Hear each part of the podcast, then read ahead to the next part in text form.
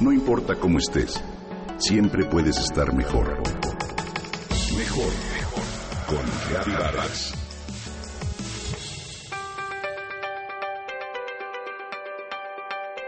Coincidiendo con nuestras festividades de final e inicio de año, la Madre Naturaleza nos brinda cada invierno un obsequio especial.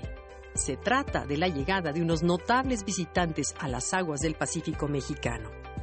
Me refiero a las ballenas que arriban a nuestro país año tras año. Desde mediados de diciembre, cuando la superficie del Océano Ártico comienza a congelarse, cientos de ballenas en los mares de Bering, Chucky y Beaufort, cerca de Alaska, se alistan para migrar.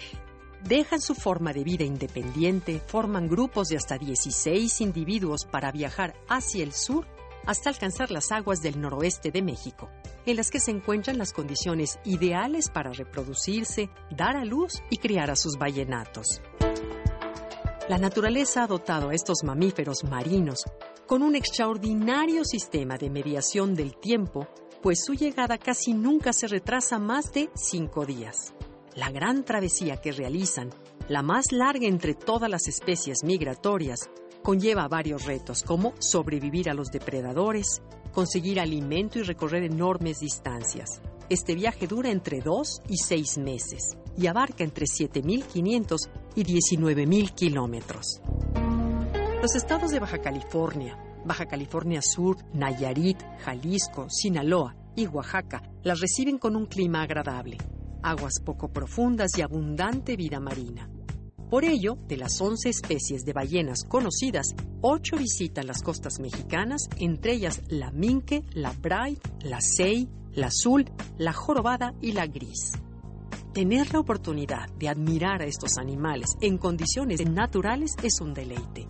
Y si corremos con suerte podemos apreciar algunos delfines, lobos marinos y muchas aves. Además, podemos ser testigos de sus impresionantes saltos que presumen su enorme fuerza. A finales del invierno, entre marzo y abril, las ballenas inician su retorno a las regiones polares una vez que los ballenatos han adquirido las habilidades para sobrevivir el largo viaje de regreso. Nuestro país ofrece varias formas de observar a estos magníficos cetáceos. Puede ser a bordo de grandes barcos o de lanchas rápidas inflables o también desde la playa con un par de potentes binoculares. Sea cual sea la forma que elijas, es importante comprobar que la empresa que nos brinda el servicio cuente con una banderola que muestre el número y el sello de autorización de la Semarnat y que respete la norma que se ha emitido, la cual ordena no perseguir, rodear ni movilizarse entre los cetáceos, no acercarse a menos de 30 metros de ellos, no permanecer más de 30 minutos con los mismos animales, buscar otro tipo de ballenas si al llegar ya hay otras embarcaciones, minimizar el ruido y la velocidad de las embarcaciones y evitar giros bruscos. Para disfrutar de esta actividad, te recomiendo verificar el reporte del clima uno o dos días antes. Si sufres de mareo, toma una pastilla una hora antes de la salida. Desayuna o come bien antes del recorrido. Trae una buena cámara fotográfica, ropa, zapatos cómodos, lentes de sol, bloqueador solar biodegradable y sombrero. Empaca una toalla, un cambio de ropa y una chamarra ligera. Si seguimos estas sencillas reglas y actuamos como turistas responsables, las ballenas continuarán viniendo y nosotros podremos seguir disfrutando de este maravilloso regalo de la naturaleza.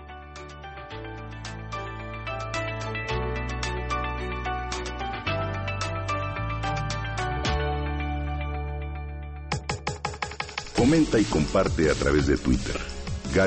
Gaby-Vargas. Gaby-Vargas. No importa cómo estés, siempre puedes estar mejor. Mejor, mejor. Con Gaby Vargas.